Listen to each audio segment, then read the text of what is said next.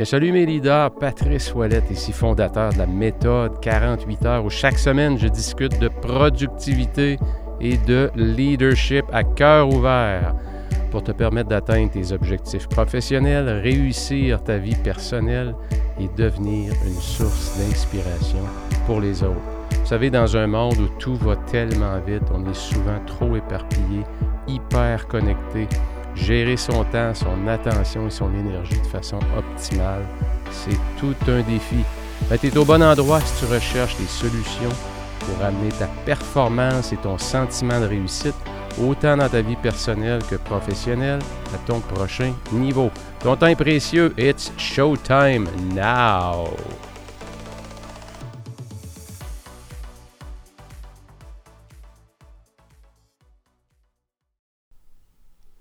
Vous savez qu'il existe un grand paradoxe dans les organisations. C'est que lorsqu'on demande aux gens, dans les grandes organisations, même parfois dans les plus petites, est-ce que vous trouvez qu'il y a trop de meetings? Et c'est pratiquement unanime. On dit qu'il y a beaucoup trop de meetings. De un. De deux, énormément de meetings qui ont peu d'utilité. On a le sentiment de, dépenser de l'énergie pour un minimum d'output, donc pour peu de résultats en bout de ligne. Mais paradoxalement, lorsqu'on demande aux gens, est-ce qu'il y a beaucoup de communication dans votre entreprise? Et très souvent, très, très, très souvent, on entend, ben, on n'est pas bien bon au courant de ce qui se passe ici. Et c'est un grand paradoxe, parce que d'un côté, on se plaint qu'il y a trop de rencontres, d'un autre côté, on se plaint qu'il n'y a pas assez de communication. Alors aujourd'hui, j'explore avec vous sept meetings ou rencontres, si vous voulez, que vous devez avoir dans votre calendrier. Donc, ça va un peu à l'inverse de ce que tous les gens pensent, c'est qu'on devrait en avoir moins. Mais ces sept meetings-là, croyez-moi, ils ont eu énormément d'impact euh, tout au long de ma carrière et encore aujourd'hui. Alors, euh, sans plus tarder, bien, on débute avec le premier type de meeting que vous devriez avoir, ce que j'appelle, moi, un meeting de fermeture de journée. C'est le premier. Et ça dure combien de temps, meeting de fermeture de journée? Bien, calculez à peu près entre 15 et 30 minutes. C'est pas très long, mais ça a une très, très grande utilité c'est de se préparer à la transition qui approche. La transition où je m'en vais dans ma sphère personnelle. Je m'en vais rejoindre mon conjoint, ma conjointe, mes enfants. Donc, je vais essayer de trouver un espace de transition où je vais pouvoir décrocher, où je vais pouvoir mettre de côté, tourner la page sur la journée qui a eu lieu. Vous le savez, avec, euh, particulièrement avec les trois dernières années qu'on vient de vivre, il y a énormément de gens euh, qui ont travaillé de la maison, en télétravail, et on a développé un peu certaines mauvaises habitudes. Et jumelé à ça, euh, l'emprise des technologies où on est hyper connecté. Donc, on a toujours son bureau avec soi à portée de la main. Donc, si on n'a pas de façon intentionnelle une rencontre avec soi-même, un rituel de fermeture de journée, mais le risque d'arriver à la maison et de ne pas être à la maison, d'être encore au travail, est très, très, très élevé. Euh, et je vous en parle parce que pendant des années, c'est quelque chose que je n'ai pas appliqué, c'est quelque chose dont j'étais pas, euh, disons que j'étais pas alerte, euh, j'étais pas vigilant là-dessus. Et qu'est-ce que ça le fait? Mais ça crée des relations qui sont superficielles. Euh, ça te fait vivre après. Tu trouves que les gens ne te parlent pas beaucoup. Ma blonde ne me parle pas beaucoup. Mes enfants ne me parlent pas beaucoup. Dans le fond, qu'est-ce que je faisais? Je protégeais mon ego. Je voulais pas regarder la réalité en face. Je voulais pas voir que ce qui créait cette réaction-là de distance avec moi, c'est moi qui la créais. C'est moi qui créais la distance parce que quand j'étais là, je n'étais pas là. Euh, on était pendant le repas, euh, un texto rentrait et je me faisais prendre soudainement en train de répondre au texto pendant qu'on soupait avec les enfants, qu'on était au restaurant. Et euh, croyez-moi, il faut, être vigilant constamment. Et si on ne prend pas le, taureau par les cornes, si on ne se donne pas des règles précises et strictes, ben le danger, c'est de jamais être présent c'est qu'on est au travail, puis on pense aux obligations qu'on a avec les enfants le soir ou la fin de semaine, ou les devoirs, peu importe l'âge qu'ont les enfants. Et lorsqu'on est à la maison, on est en train de penser au courriel qu'on a oublié d'envoyer. Fait que finalement, peu importe où on est, on n'est jamais là. Donc, votre rituel de fermeture de journée, de un, il devrait être dans votre agenda, que ce soit Outlook, que ce soit euh, calendrier Google ou peu importe ce que vous utilisez, que ce soit un, calendrier numérique ou un calendrier manuscrit comme mon planificateur la méthode 48 heures, il devrait avoir une plage horaire, un bloc de temps. Euh, mettez-le à 30 minutes si vous voulez. Et à l'intérieur de ça, bien, il y a des points spécifiques que je vous partage à l'instant. Donc, il y a un rendez-vous, exemple. Dans mon cas, il est de 5h à 5h30 qui s'appelle fermeture de journée. Et lorsque je clique sur ce rendez-vous-là, avec moi-même évidemment, ben, j'ai une espèce de checklist. Première des choses, communication. Est-ce qu'il y a des courriels qui nécessitent une attention immédiate, des messengers, des textos, des messages de boîte vocale? Donc, je prends une dizaine de minutes pour faire le tour de ça et je vais le documenter dans un to-do ou pour ce qui est à régler, ce qui peut se régler très très vite en moins de deux minutes, je vais peut-être y répondre immédiatement. Donc je vais avoir un petit bloc communication pour pas arriver le lendemain, les oublier, puis finalement c'était quelque chose d'important. Donc je veux rester branché à la fin de ma journée sur qu'est-ce qui est rentré, c'est quoi les, intrants par rapport aux communications. Euh, je vais faire aussi quoi? Je vais évaluer ma journée. Mon top 3 de la journée, mes trois priorités de la journée, est-ce que je les ai accomplis? Oui ou non? Est-ce que au minimum, j'ai fait la priorité la plus importante. Lorsqu'on commence sa journée et qu'on se demande qu'est-ce qui ferait d'aujourd'hui une journée formidable, qu'est-ce qui me permettrait de dire qu'aujourd'hui est une journée avec un grand succès, mais la réponse à cette question-là, à la fin de la journée, dans votre rituel de fermeture de, journée, vous devriez y répondre. De 1 à 10, c'est quoi votre niveau de succès? Donc, évaluer la journée, évaluer le top 3 de la journée, c'est le bon moment pour revoir le focalisateur. Le focalisateur qui est un outil qui nous permet de focaliser notre attention sur trois grosses priorités dans ma semaine. Donc, à la fin de ma journée, oui, je veux voir comment a été la journée, mais je veux garder un œil aussi sur comment je progresse par rapport à mes trois grosses priorités de la semaine. C'est important, ça aussi, prendre la perspective. En passant, si vous voulez avoir les outils gratuits, euh, dans la description du podcast, il y a un lien qui va vous amener directement à tous ces outils-là. Planificateur quotidien, revue de la journée, toutes les questions sont là. Également, euh, le focalisateur. Donc, ces outils-là que je vous parle, euh, vous pouvez les obtenir gratuitement sans problème. Donc, l'évaluation du top 3, la journée, la semaine. Si vous avez un top 3 pour le mois, trois grosses priorités dans le mois, il y en a qui vont travailler davantage avec la force des trimestres, que moi j'enseigne beaucoup. Donc, par rapport à mon trimestre dans lequel je suis présentement, mes trois grosses priorités du trimestre, est-ce que je progresse? Parce qu'éventuellement, pour progresser sur mes activités du trimestre, il va falloir que dans une journée, j'ai du temps de consacrer à mes priorités du trimestre. Hein, ça se passe, notre avenir se construit aujourd'hui. Euh, chaque journée, c'est un peu notre vie en miniature, je le répète souvent, mais c'est souvent ça. Quand on s'assoit, on se met des grands objectifs et que ça, on se sent bien parce qu'on a mis de la clarté, on a mis de l'alignement, ça nous stimule, c'est des objectifs qui nous stimulent. Ben, c'est la première étape. Hein, c'est Napoleon Hill qui disait que euh, tout ce qu'on crée euh, dans notre vie est créé deux fois. Une fois dans notre esprit, une deuxième fois dans le monde matériel. Donc, si j'arrête au monde, à notre esprit, ben, je l'ai créé dans mon esprit. Je vais courir mon marathon cette année. J'ai décidé ça en janvier. Je me sens bien. C'est la première année que j'ai le sentiment que je vais peut-être le réussir ben, à un moment donné, si tu veux te rendre à ton marathon mois d'août, mois de septembre, il va falloir que tu mettes tes running shoes puis que tu ailles courir. Puis pas juste une fois, plusieurs fois. Donc, il y a des journées où tu vas travailler sur des comportements clés qui vont te permettre d'arriver à ton objectif éventuellement. Euh, deuxième point, donc je, euh, je vous les redonne. Communication, petit bloc communication. Un bloc, l'évaluation du top 3, mes trois objectifs de la journée, de la semaine, du mois ou du trimestre, peu importe de la façon dont vous travaillez. Je vais revoir aussi ma to-do list. Je vais la mettre à jour. Faites bien attention, on ne gère pas sa vie avec un to-do list. On gère sa vie avec le choix qu'on fait dans le to-do list. Rappelez-vous l'histoire de Warren Buffett. Mike Flynn lui avait partagé Monsieur Buffett, J'ai le sentiment que le travail que je fais comme pilote pour vous, ça fait 10-12 ans, j'ai le sentiment que j'en retire plus beaucoup de ça.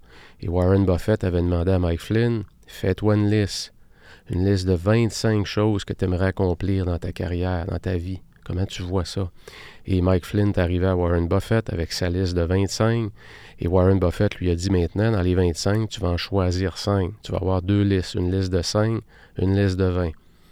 Pas facile faire ça. Ça veut dire renoncer à beaucoup de choses, hein, cibler cinq objectifs. Il retournait voir Warren Buffett avec ses deux listes et Warren Buffett a pris sa liste de 20 choses à faire et lui a dit ce que tu as décrit sur cette liste-là, tu dois t'en tenir le plus loin possible parce que c'est ça qui va t'empêcher de faire ce que tu veux vraiment dans la vie. Une to-do list, c'est la liste de 20 de Warren Buffett. Si tu passes ta vie à gérer ta vie avec un to-do list, tu vas être extrêmement occupé.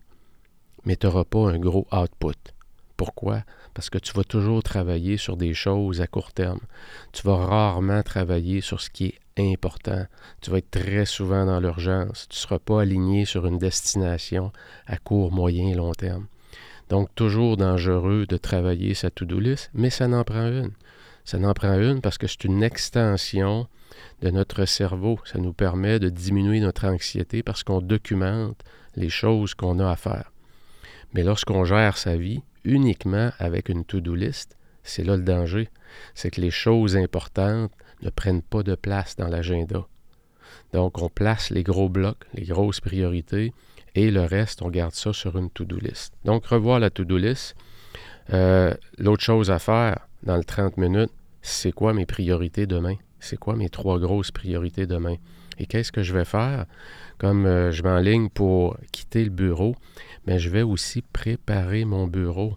Ça veut dire quoi? Ça veut dire mon environnement de travail. Je vais le préparer pour que lorsque je vais arriver au travail le lendemain matin, il n'y aura pas de distraction. Mais mon ordinateur va ouvrir au bon endroit, avec la bonne application. Je vais peut-être avoir quelques documents dont j'ai besoin le lendemain pour travailler sur ma priorité numéro un. Ces documents-là vont être sur le coin du bureau, peut-être quelques livres de référence, des communications à lire, tout dépendant de ce que vous avez identifié comme étant la priorité du lendemain. Mais lorsque vous, vous entrez au bureau, tout est là. C'est tellement puissant ça, parce que trop souvent, on quitte le bureau, un peu à la course. Et il euh, n'y a pas de, de, clean-up, vous le savez. Lorsque notre vie est encombrée, notre tête est encombrée, c'est difficile de mettre notre attention sur les bonnes choses. Donc, avant de quitter votre bureau, faites un petit ménage rapide. C'est pas long, mais c'est excessivement payant. Dernière étape dans la liste, dans quel état d'esprit je vais arriver à la maison? C'est important de se la poser la question. Pourquoi? Parce que des mauvaises journées, on en a tous eu. Et des mauvaises journées qu'on transporte à la maison parce que ça a vraiment mal été. On a vécu beaucoup d'émotions. Oui, je peux le partager peut-être avec mon conjoint, ma conjointe. Puis c'est tout à fait correct. Mais euh, je vais être vigilant par rapport à ça. Parce que si je suis dans une étape de ma vie où ma carrière, mon poste, c'est excessivement demandant, ça demande beaucoup de bandes passantes, comme on dit, beaucoup de concentration, beaucoup d'énergie psychologique, parce que ça me sollicite beaucoup. J'ai à prendre des décisions importantes, j'ai peut-être des mises à pied à faire, des coupures. Je sais qu'il y a des gens qui vont en souffrir. Tout ça tire du jeu, vous savez. Lorsqu'on arrive le soir et qu'on n'est pas en mesure de faire une transition qui est propre, qui est délimitée, bien, on traîne ça avec soi. On traîne ça avec soi et on fait vivre ça à, ses gens, à son, à son entourage immédiat. Donc, dans quel état d'esprit je vais arriver à la maison? Donc, meeting numéro un, fermeture de journée qui prend 15 et 30 minutes. Et c'est une des choses que je fais quand je travaille avec des gens individuels. Je leur demande de regarder leur agenda, leur calendrier. Et c'est une récurrence, dans le fond, du lundi au vendredi. Vous devriez avoir une rencontre qui est intitulé Fermeture de journée. Euh, dans mon cas, comme je vous le disais, c'est de 5h à 5h30. Euh, je lui ai mis une couleur particulière pour la, pour la voir visuellement. Et euh, j'ai aussi une, alarme sur ma montre la plupart des montres aujourd'hui permettent d'avoir des, montres intelligentes, si on peut dire, permettent d'avoir des, des, alarmes de vibration. Donc, à 4h55, ma montre se met à vibrer, je l'arrête, je sais que, oups, OK, parce que souvent, je vais perdre le fil la journée ou je vais être en concentration, je vais être en train de faire de quoi, et là, ça va me rappeler, OK, Pat, vigilance, vigilance, on approche de la fin, prépare-toi, reste un petit 5 minutes. Et là, je tombe dans ma phase de fermeture de journée. Deuxième euh, type de meeting que vous devriez avoir dans votre agenda, c'est ce que j'appelle euh, le meeting travail en profondeur. Euh, je vous invite énormément à lui trouver un titre à ce meeting-là, que ce soit Le Grand Bleu, s'il y en a qui se souviennent du film de Luc Besson, Le Grand Bleu, où, des qui faisait des concours d'apnée. travail en profondeur. Le Grand Bleu, ça peut être ça. Ça peut être le Grand Bouclier. Hein. C'est une heure qui vous appartient. C'est la première heure du matin qui est un bloc de travail le matin en entrant au bureau. Et comme je le disais, comme vous avez fermé votre journée la bonne façon, en identifiant vos priorités, et que la priorité numéro un, elle est déjà préparée à être attaquée le matin, bien en rentrant, vous êtes en mode le grand bleu, le grand bouclier, travail en profondeur, top 1 si vous voulez, priorité numéro 1. Mais de grâce, réservez votre première heure de la journée à un moment de la journée où vous êtes sharp, un moment de la journée où vous n'avez pas été distrait par des urgences, que vous n'êtes pas tombé dans l'émotion parce qu'un client est satisfait, parce qu'il est arrivé quelque chose, il y a une grosse décision qui a été prise dans l'entreprise, il y a eu une démission. Donc, je ne suis pas encore dans l'émotion, je suis avec toutes mes facultés au sommet de mon art et je prends cette heure-là pour attaquer ma priorité numéro un de la journée. Il y en a qui vont appliquer ce que j'enseigne aussi, le concept du Big Tree. Le Big Tree, c'est quoi? C'est que dans ma journée, il y a trois heures qui vont être planifiées de façon chirurgicale. Vous êtes un chirurgien. Quand vous travaillez dans le mode Big Tree, ça veut dire qu'à partir du moment où vous vous levez, plus trois heures, ces trois heures-là sont tight. Ces trois heures-là sont bien planifiées. Présentement, euh, je suis revenu au jeûne intermittent. Mon début d'année, je l'ai mis de côté. Euh, je voulais essayer quelque chose de différent dans mon alimentation. Je suis revenu au jeûne intermittent. C'est ce qui me met vraiment dans ma zone. Donc, mon premier repas de la journée est à midi. Donc, le matin, quand je me lève, je suis rapidement au bureau et en arrivant au bureau, je fais mon café, euh, évidemment, je suis seul dans le bureau. Chacun a son environnement. Mais je prends mon café et je vais quoi? Je m'en vais m'asseoir pour attaquer euh, ma priorité numéro un en entrant au bureau le matin, ce que j'appelle l'approche du fermier, si vous voulez. Donc, le Big Tree, le concept du Big Tree, c'est d'être chirurgical dans la façon dont vous planifiez vos trois premières heures de la journée. Et pourquoi c'est si important de le placer à ce moment-là, votre Big Tree? Parce que quand on regarde dans toutes les études de productivité, les études aussi où on voit ce qu'on calcule le, office noise, ce qu'on appelle le, bruit corporatif ou le bruit entrepreneurial, à quel moment que les, euh, les entreprises se mettent à bourdonner, si on peut dire, bien, ça commence autour de 10 heures. Donc 10 heures, 10h30. Donc entre 10h30 et 3 heures, c'est une plage horaire où, même si on essaie de tout contrôler, c'est très difficile. Pourquoi? Parce que c'est à ces moments-là qu'il y a le plus d'action. Évidemment, vous l'adaptez, ce commentaire-là, à votre réalité à vous, mais ça veut dire quoi? Ça veut dire que le matin, peu importe l'heure où vous vous levez, jusqu'à 10h30, essayez d'insérer un big tree à ce moment-là. Et explorer. Hein, ce que je vous donne là, là, je vous invite à explorer. Je ne vous invite pas à prendre une grande décision aujourd'hui. À partir de la semaine prochaine, je travaille comme ça. Non, prenez, prenez la décision, l'essayez. Et si vous prenez la décision de l'essayer, essayez-le pas juste une fois. Parce qu'essayer juste une fois, c'est comme un enfant sur un vélo la première fois que vous y mettez ces petits trous puis qu'il essaie, ça va pas très bien. Ça prend quelques fois. Donc, donnez-vous la chance, de un, d'explorer et de deux, d'être tenace un peu. Mais très souvent, les gens qui appliquent ça, euh, vont, voir vraiment ce qu'on appelle un, breakthrough, vont vraiment avoir, vont se rendre compte qu'ils peuvent accomplir énormément de travail en si peu de temps. Et pour bien des gens, je le vois tellement souvent, les gens souvent vont dire, écoute, moi, dans mes trois premières heures de la journée, j'accomplis plus maintenant que ce que je faisais avant dans une journée au complet.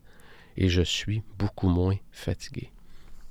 Donc, un bloc de temps, un meeting avec vous-même qu'on appelle travail en profondeur, que vous pouvez euh, nommer comme vous le voulez. Évidemment, il y a certaines règles. Vous pouvez le faire à domicile si c'est possible. À domicile, on est rarement dérangé. Euh, la boîte de courriel est bloquée. Les notifications sont à off sur le téléphone. On ferme le, le furteur ou le browser, comme on dit, Google Chrome ou peu importe ce que vous utilisez. Idéalement, vos collaborateurs sont avisés que si vous travaillez, exemple, en mode Big Tree, bien que de, 8 heures, de, 7h30 à 10h30, c'est un temps où vous êtes en mode travail en profondeur, bien, vos collaborateurs sont, sont avisés et ils savent que pendant ces heures-là, à moins d'une urgence, qui, qui, qui, est vraiment une urgence, euh, vous ne voulez pas être dérangé parce que vous devez augmenter votre output, vous devez travailler, non seulement travailler les choses importantes, mais surtout produire de la qualité, augmenter la qualité du travail. Vous savez, il n'y a pas juste la quantité qu'on fait. Oui, on peut accomplir plus en s'isolant, mais c'est surtout en termes de qualité, parce que c'est la qualité du travail que vous allez accomplir. Et quand je dis qualité, je parle aussi de créativité, pas de devenir... Euh, de devenir euh, micromanager, pas de, devenir euh, trop, euh, trop axé sur la qualité, mais de produire quelque chose que les gens vont faire Wow! Le David que vous venez de faire, la peinture de Michelangelo. Hein, c'est quoi votre art à vous? Dans, dans quelle partie de votre travail que vous devriez augmenter la qualité du travail que vous produisez? Êtes-vous toujours à la dernière minute? Et quand vous êtes à la dernière minute, vous avez fini par croire, parce que c'est une fausse croyance. Mais moi, Pat, tu comprends pas. Moi, je fonctionne sur la pression. Quand j'ai de la pression, là, hey, check-moi bien aller. Oui, c'est vrai. Mais si tu avais un peu plus de temps que le délai qu'on t'a donné, est-ce que tu pourrais produire un travail de meilleure qualité? La plupart des gens vont te répondre, vont toujours répondre oui. Parfait. Pourquoi tu ne serais pas un peu mieux préparé? Pourquoi tes journées ne seraient pas mieux structurées? Qui fait que tu développerais une routine de travailler de façon isolée, en profondeur, dans certains blocs de ta journée, qui va te permettre justement d'augmenter énormément la qualité de ton travail? Donc, euh, travail en profondeur. Troisième sorte de meeting que je vous encourage énormément à avoir parce que c'est un gruge temps. Euh, les dernières études parlent de 3h35 minutes par jour qu'on passe à gérer des communications. 3h35 minutes. Les dernières statistiques du, de l'Office euh, du travail américain, qui a énormément d'échantillons, et aujourd'hui, vous le savez, il y a plusieurs applications qui sont euh, gérées dans des clouds, euh, Outlook, etc., euh, Google Calendrier.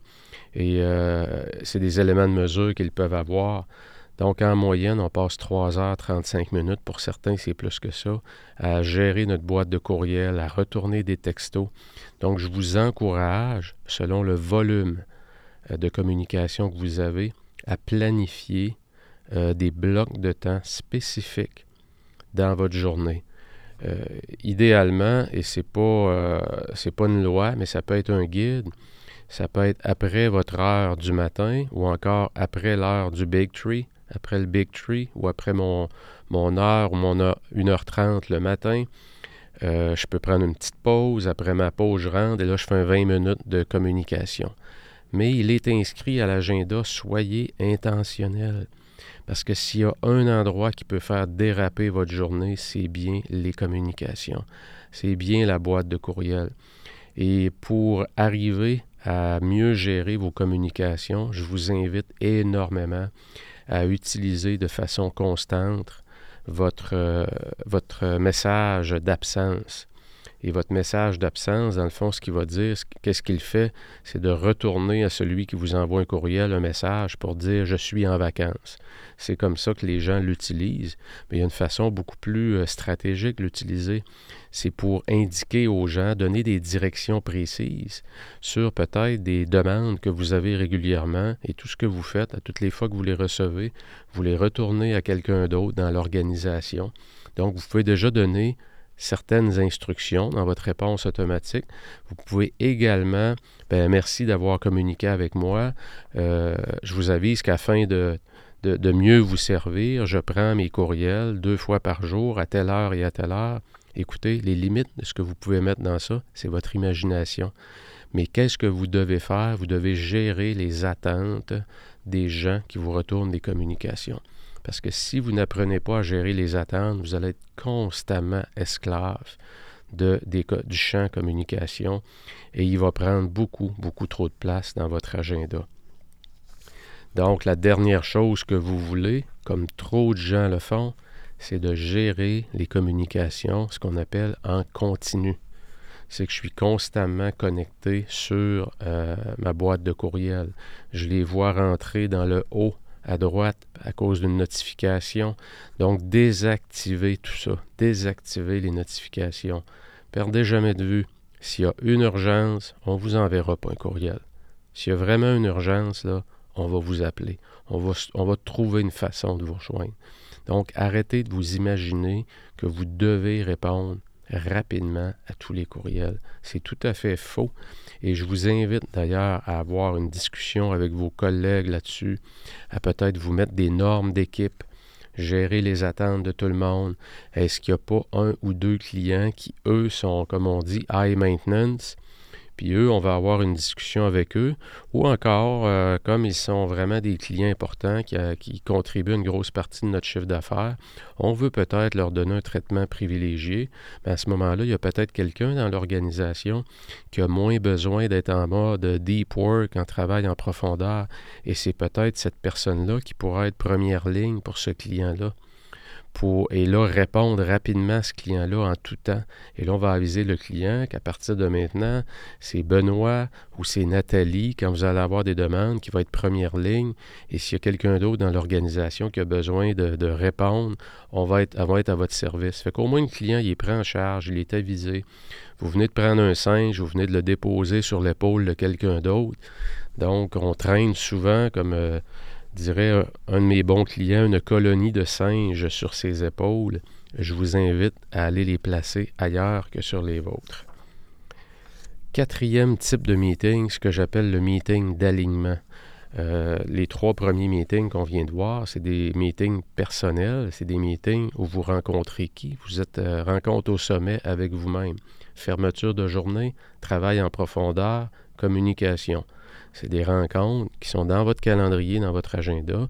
Et ces rencontres-là ne dépendent que de vous, a juste vous qui êtes invité à ce meeting-là. Le meeting d'alignement, c'est idéalement euh, une fois par semaine, que ce soit avec l'étage d'en haut ou l'étage d'en bas, mais il est excessivement important pour créer de l'alignement. Quand je disais euh, d'entrée de jeu dans l'épisode qu'il y a énormément d'endroits, beaucoup d'organisations où les gens vont se plaindre de, ne pas être au courant de beaucoup de choses, de ce qui se passe.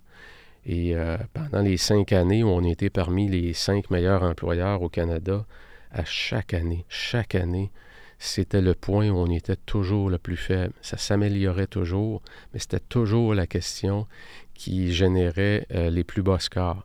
Euh, bon, les scores n'étaient pas mauvais, étaient loin d'être mauvais, mais quand on regardait par rapport à tous les autres scores qu'on avait, euh, c'était quand même toujours le plus bas. Donc, il y a toujours des gens qui, soit qui ne lisent pas leur courriel, ou encore n'ont pas pu assister à un meeting.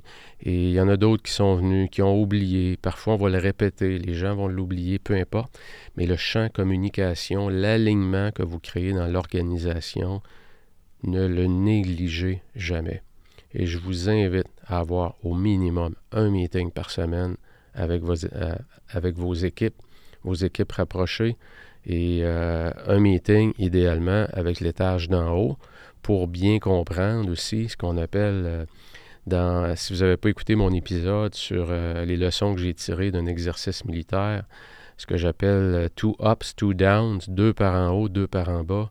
C'est quoi? C'est que normalement, les gens dans l'équipe devraient être au courant de l'intention de deux niveaux plus haut qu'eux. C'est quoi l'intention? Qu'est-ce qu'on essaie de faire? Qu'est-ce qu'on essaie d'accomplir comme organisation? Est-ce qu'on travaille sur la marge brute? Est-ce qu'on travaille juste sur les ventes? parce que c'est deux approches complètement différentes. Si je travaille sur les ventes uniquement, ce qu'on appelle top line, une approche au marché qui est top line, mais je vais être agressif sur les prix. Je vais laisser du brut sur la table. Pourquoi? Parce que ce qui est important, c'est la ligne du haut, c'est les ventes. Et pourquoi c'est important? Parce que dans deux ans, on veut vendre l'entreprise. Donc, on veut augmenter le chiffre d'affaires par acquisition et aussi en étant agressif dans le marché. Donc, c'est une approche complètement différente qu'une entreprise qui a décidé d'occuper une niche particulière. Et comme elle a une niche particulière, elle a recruté des gens plus spécialisés et elle va augmenter ses marges brutes. Donc, le chiffre d'en haut est beaucoup moins important que qu'est-ce qui reste comme marge brute à vendre mes produits. Et ça, là, dans peu d'organisations, on est au courant de tout ça. Que veut accomplir le dirigeant de l'entreprise? C'est quoi son objectif? Il s'en va où avec ce projet-là? Est-ce que c'est partagé? Est-ce que tout le monde est au courant? Est-ce qu'on veut vendre la business dans cinq ans? Euh, si, on ne veut pas dévoiler nos cartes, on peut quand même donner des, directions. Écoutez, pour euh, voici comment je veux qu'on travaille pour les deux prochaines années ou pour cette année. Donc, créer de l'alignement puisque ça, ça va se décliner, cet alignement-là, votre destination ultime, va se décliner en comportement à toutes les semaines, en activité précise qui va vous rapprocher de la destination finale. Donc, créer de l'alignement dans l'organisation, c'est hyper, hyper important. Je regardais euh, dans, plusieurs entreprises que j'ai gérées, euh, dans le poste que j'occupais comme chef de l'exploitation, la ligne du haut était très importante.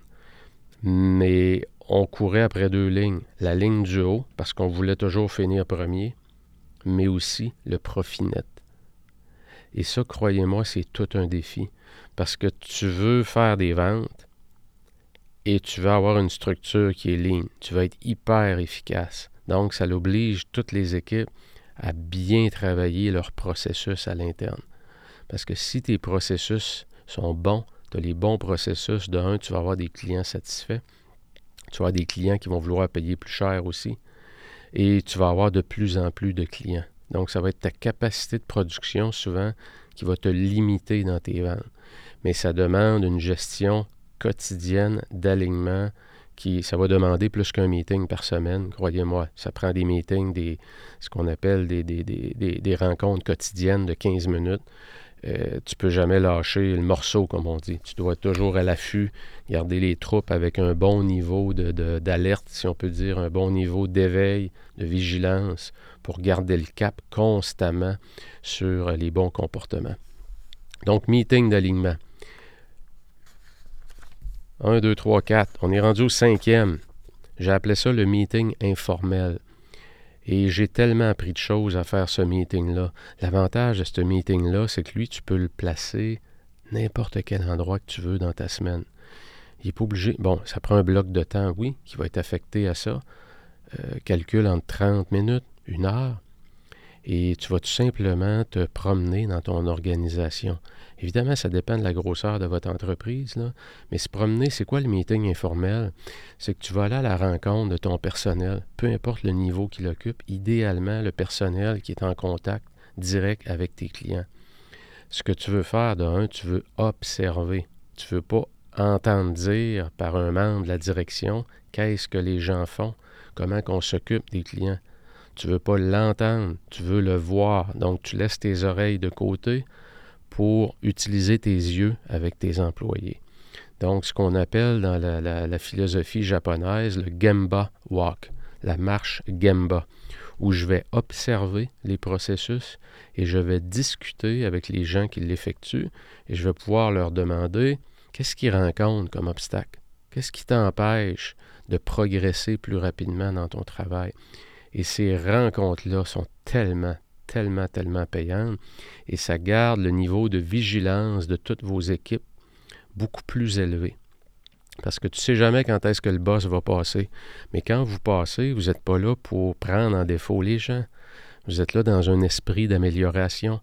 Et quand vous allez avoir votre prochaine rencontre d'alignement, exemple avec votre équipe, vos, collaborateurs proches, ben c'est un point que vous allez pouvoir amener par rapport à un processus, non pas parce que vous avez entendu dire que, mais parce que vous avez observé et vous avez discuté avec l'employé.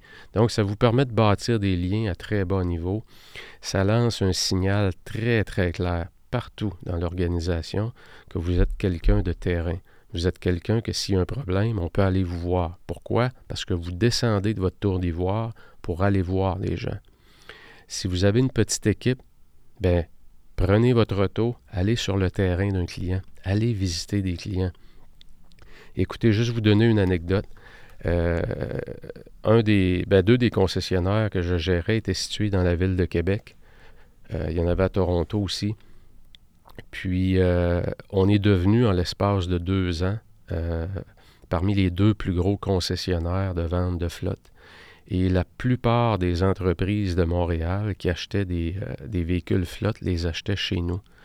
Et la raison est simple c'est que j'ai décidé d'aller les visiter. Donc, je suis parti de Québec. On a appelé les clients. On a booké des rencontres. On est allé dîner avec eux. On est allé écouter comment ce qui fonctionne. On est allé prendre de l'information sur comment ils veulent être servis. Et est-ce que je suis en mesure de le faire, oui ou non? Si je ne suis pas en mesure de le faire, de lui expliquer par rapport à tel enjeu, qu'est-ce que je peux faire pour lui, jusqu'où je peux me rendre?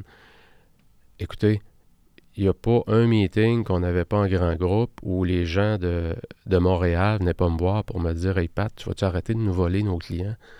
Mais mes marges brutes étaient très bonnes. Je donnais pas les autos. C'est que je suis allé voir les clients, je suis allé sur leur terrain, je suis allé visiter, je suis allé comprendre leur modèle d'affaires lorsqu'ils achetaient des véhicules flottes. Donc, à partir du moment où je comprenais mieux ce qu'ils faisaient avec ces voitures-là, évidemment, ils les louent, mais aussi ils veulent faire de l'argent quand ils les revendent. Donc, et parfois, c'est pas facile pour eux pour euh, faire de l'argent avec les véhicules qu'ils doivent revendre. Et la solution qu'ils cherchaient à l'époque, c'était d'avoir, si vous voulez, un système d'achat garanti. C'est quand mon, mon, véhicule a atteint, exemple, 20 000 km, et que je veux le, vendre, le retourner sur le marché, bien moi, comme c'est pas ma spécialité, vendre des autos, j'aimerais ça, Pat, que tu me garantisses une valeur pour mon auto. Alors quand j'ai compris ce modèle d'affaires-là, bien, je me suis assis avec les gens dans le département du véhicule d'occasion, on a regardé voir qu'est-ce qu'on pouvait faire. Et on a bâti une entente euh, qui, euh, qui nous a amené très, très, très, très loin. Mais le, le meeting informel, c'est exactement ça c'est le Gamba Walk, c'est c'est de rester connecté avec qu'est-ce qui se passe au niveau le plus bas de l'organisation, c'est le contact avec le ou les clients. Hyper, hyper important d'avoir ça dans votre, dans votre agenda. Est-ce que c'est obligé d'être à toutes les semaines? Non, ça peut être une fois par mois, ça peut être euh, deux fois dans le mois, ça peut être euh, des rencontres avec des employés, comme je le disais, ça peut être aller sur la route rencontrer des clients, ça peut être de choisir des clients. Vous avez entendu dire pendant les meetings, euh, dans le dernier six mois avec lequel ça a été plus difficile, ben, c'est peut-être d'appeler le président de l'autre entreprise ou un des VP, peu importe, dire que vous aimeriez ça, aller les rencontrer, comprendre comment vous pouvez mieux les servir. Et c'est là que la magie s'opère. Pourquoi? Parce que le fait de se déplacer, d'aller à la rencontre de l'autre, d'aller écouter, et non pas essayer de justifier pourquoi qu'on a échappé la balle, ça rouvre tellement de portes.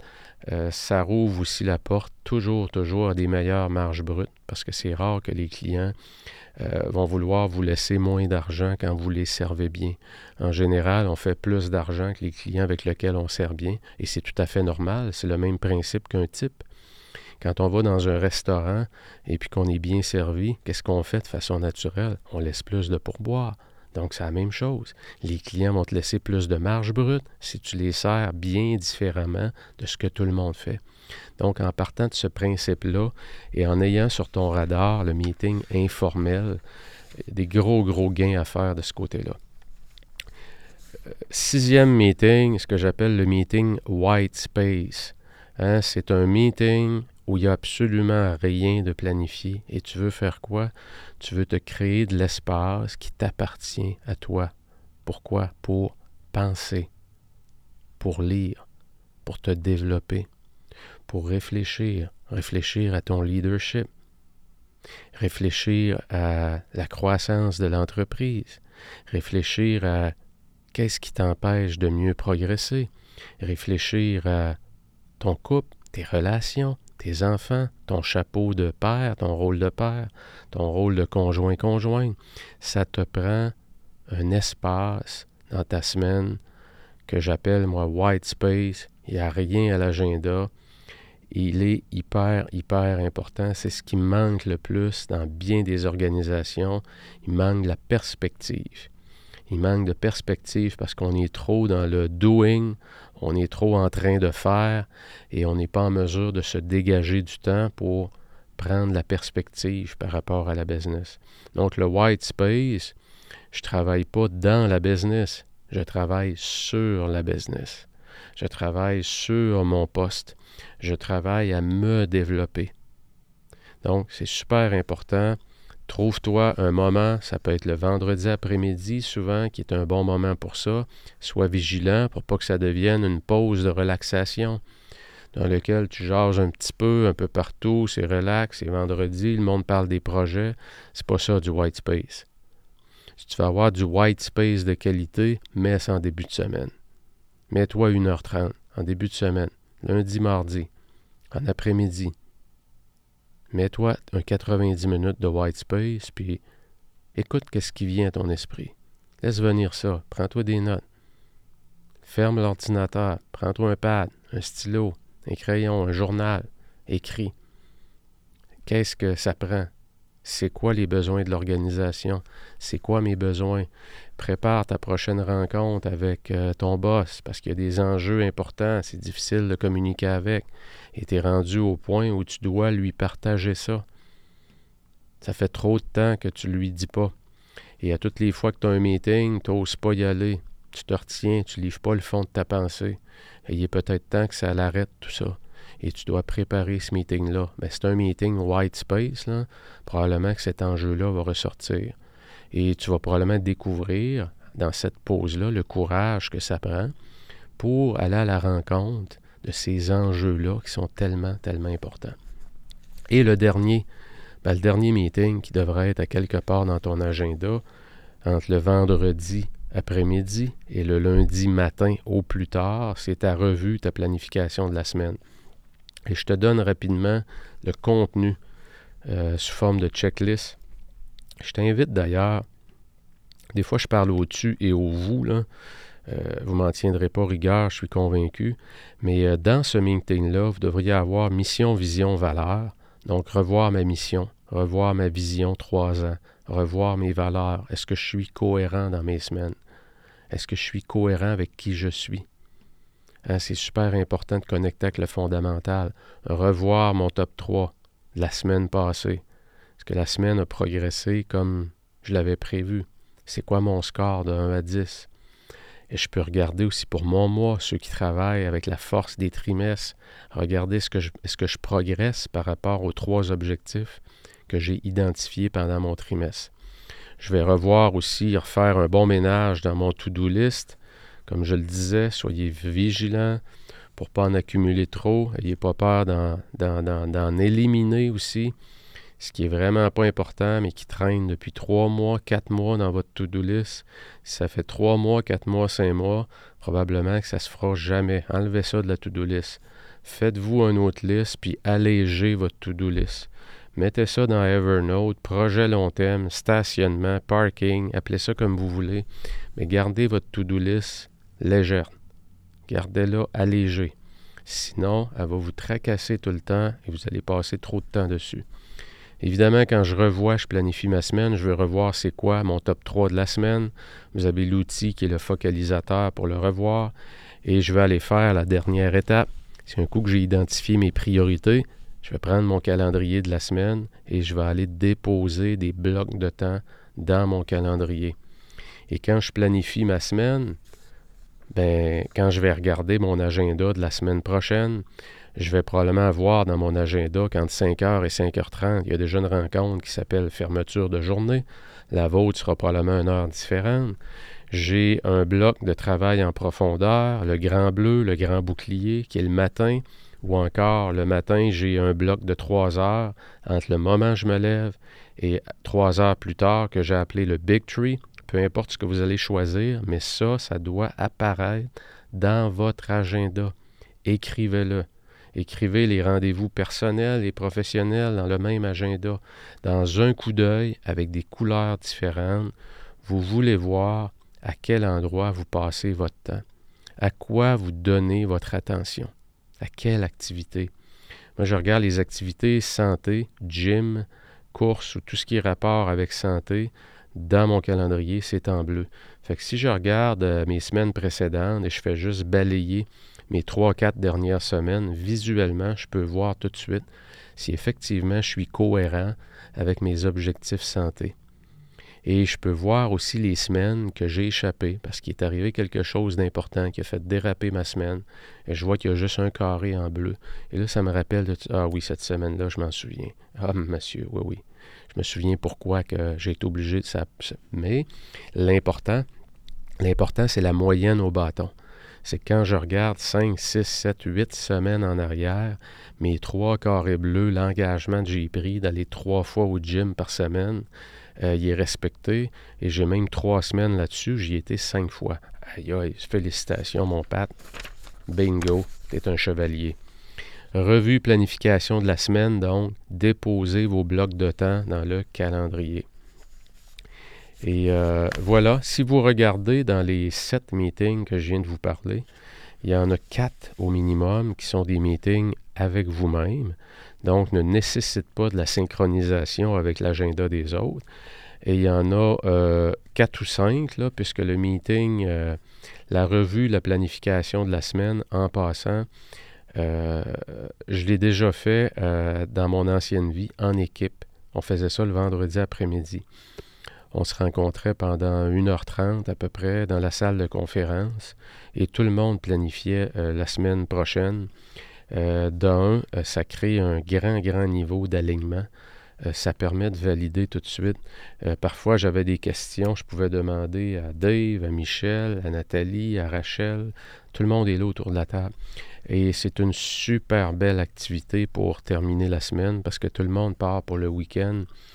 Euh, l'esprit tranquille, le niveau d'anxiété plus bas, en sachant que la semaine prochaine, elle est déjà planifiée, on a déjà notre, orientation, notre alignement est là. Euh, on part pour le week-end vraiment en étant en mesure de mettre le travail de côté, ou encore s'il y a des choses vraiment, vraiment importantes, même urgentes à adresser, ben, ils sont déjà, euh, sont déjà programmés dans l'agenda lundi matin en entrant. Donc, ça permet de créer beaucoup de paix d'esprit. Ça permet à votre équipe de déconnecter plus facilement et de revenir le lundi beaucoup plus performant. Donc, ça peut être celle-là aussi une rencontre d'équipe. Euh, meeting white space, il est seul. Le meeting informel, mais comme vous marchez, la marche Gemba, j'ai appelé ça une rencontre d'équipe. Euh, le meeting d'alignement, évidemment, il va être en équipe aussi. Donc, euh, un coup que vous aurez planifié ces rencontres-là, bien, regardez à ce moment-là qu'est-ce qui reste comme espace pour planifier les autres meetings et ça vous oblige peut-être à revoir aussi la pertinence euh, des autres meetings, la quantité ou la récurrence de ces meetings-là et surtout la qualité de ces meetings-là. Est-ce qu'il n'y a pas moyen de les diminuer en deux? Le meeting d'une heure qui s'étire toujours, que les gens arrivent un petit peu en retard, puis finalement, est-ce qu'il n'y aurait pas moyen de le faire en 30 minutes, mais en étant beaucoup mieux préparé, en mettant un responsable à chaque semaine différent pour le meeting? Et le responsable est maître du temps pendant le meeting. C'est 30 minutes. On a bien décortiqué les points qu'on veut faire, qu'on veut adresser. Et il y a un temps précis d'accorder à chacun des points. 30 minutes, top chrono. Merci, bonsoir. Tout le monde est parti. Il y a beaucoup de travail à faire de ce côté-là. N'hésitez pas à investir du temps là-dessus. Et d'ailleurs, votre meeting White Space, voyez-vous, c'est un des enjeux qui pourrait être traité pendant ces meetings-là. Ça peut être un beau point de réflexion. Vous interrogez, sur tous les meetings qu'il y a dans l'organisation, euh, faire un sondage, préparer un sondage auprès des membres qui assistent au meeting sur la pertinence, sur la durée, sur qui doit être là. Et finalement, ben, le meeting Whitespace a servi à améliorer encore une fois l'organisation pour avoir un meilleur output organisationnel. Voilà mes amis, j'espère que ça vous aide. Euh, il y a mon Académie de la productivité. Vous pouvez aller voir dans les liens juste en bas du podcast. Euh, c'est deux rencontres par mois. La première rencontre est toujours le premier jour de chaque mois. Donc, peu importe la journée que la première journée du mois, euh, ça peut tomber un samedi, un dimanche, peu importe. Le premier jour du mois, on est ensemble pendant deux heures. On va traiter d'une thématique particulière. On a traité des rituels du matin, rituels du soir. On va traiter de techniques de planification, planification horizontale, verticale, planification thématique. Il y a tellement de méthodes. C'est ce qu'on fait pendant l'académie. On vous fournit tous les outils également pour vous permettre pendant la session de travailler et mieux planifier. Donc, il y a de la musique, tout le monde est là, il y a de la musique qui nous permet de garder le focus. C'est vraiment littéralement un atelier de travail pour vous permettre de vous assurer que vous êtes dans la direction que vous voulez donner à votre vie avec les bons comportements et les bons blocs de temps qui sont placés aux bons endroits. Donc, je vous invite, si vous avez des questions, dans les notes du podcast plus bas, vous pouvez prendre une, une rencontre exploratoire avec moi, cliquez sur le lien, vous allez accéder à des plages horaires qui sont bloquées expressément pour ça dans mon agenda. Donc, ça va me permettre de mieux comprendre vos enjeux et vous guider à savoir si l'académie pourrait vous être utile. Je vous salue tout le monde. On se revoit très bientôt. Ciao. Bien voilà pour cet épisode. N'hésite pas à la partager, à me donner tes commentaires. Si tu désires passer à ton prochain niveau en passant, tu peux joindre mon Académie de la productivité que j'appelle ADLP, où l'on démarre chaque mois en force le premier jour de chaque mois, peu importe la journée. Le succès, ça se planifie. Et rappelle-toi, avant de vouloir aller plus vite, assure-toi que ta destination est la bonne, prends tes décisions, ne regrette rien, corrige le tir et fais mieux aujourd'hui. Ciao